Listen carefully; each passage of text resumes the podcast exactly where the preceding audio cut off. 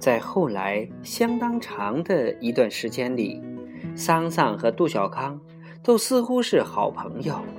其实，桑桑与杜小康有许多相似之处，有许多情投意合的地方，比如两人都善于奇思异想，都敢做敢当。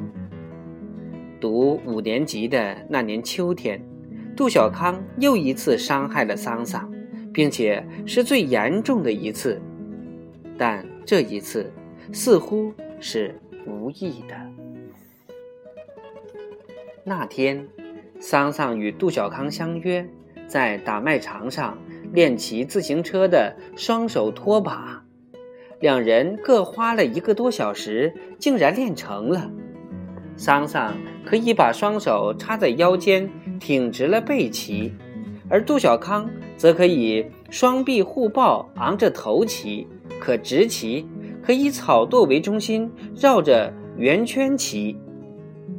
两人后来轮番表演，互相喝彩，把打麦场当成一个竞技场，在一片瓦蓝如洗的秋空下，尽情施展自己的本领，达到了忘乎所以、飘飘欲仙的境地。后来，两人终于累了，就把车把靠在草垛上，瘫坐在草垛底下。我饿了，桑桑说。我也饿了，杜小康说。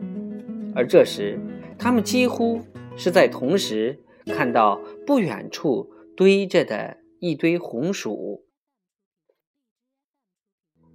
烤红薯吃吧，桑桑说。我身上正好有火柴，我身上也有火柴。两人立即站起来，各抱了一捧焦干的豆秸，堆在一起，划了几根火柴，将它们点着了。然后他们就把五六个红薯扔到了越烧越旺的火堆里。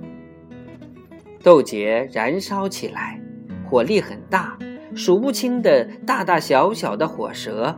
在淡淡的烟里跳动着，像一锅沸腾的水。火苗的跳动以及火光照在脸上、身上所带来的热烘烘的感觉，使桑桑和杜小康感到非常激动。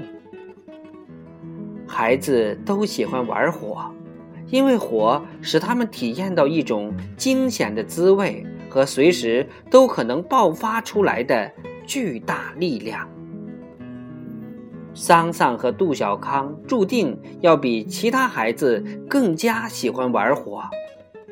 桑桑和杜小康随身带着火柴，就是一个小小的证明。包豆节去，包豆节去。桑桑和杜小康不住地将堆在不远处的豆秸抱过来，扔在火堆上，越扔越高。渐渐的，他们的眼前就有了一座小小的火山。火山的最底部是黑色，再往再往上就是活火，最顶端就是红绸一样在风中飞舞的火蛇。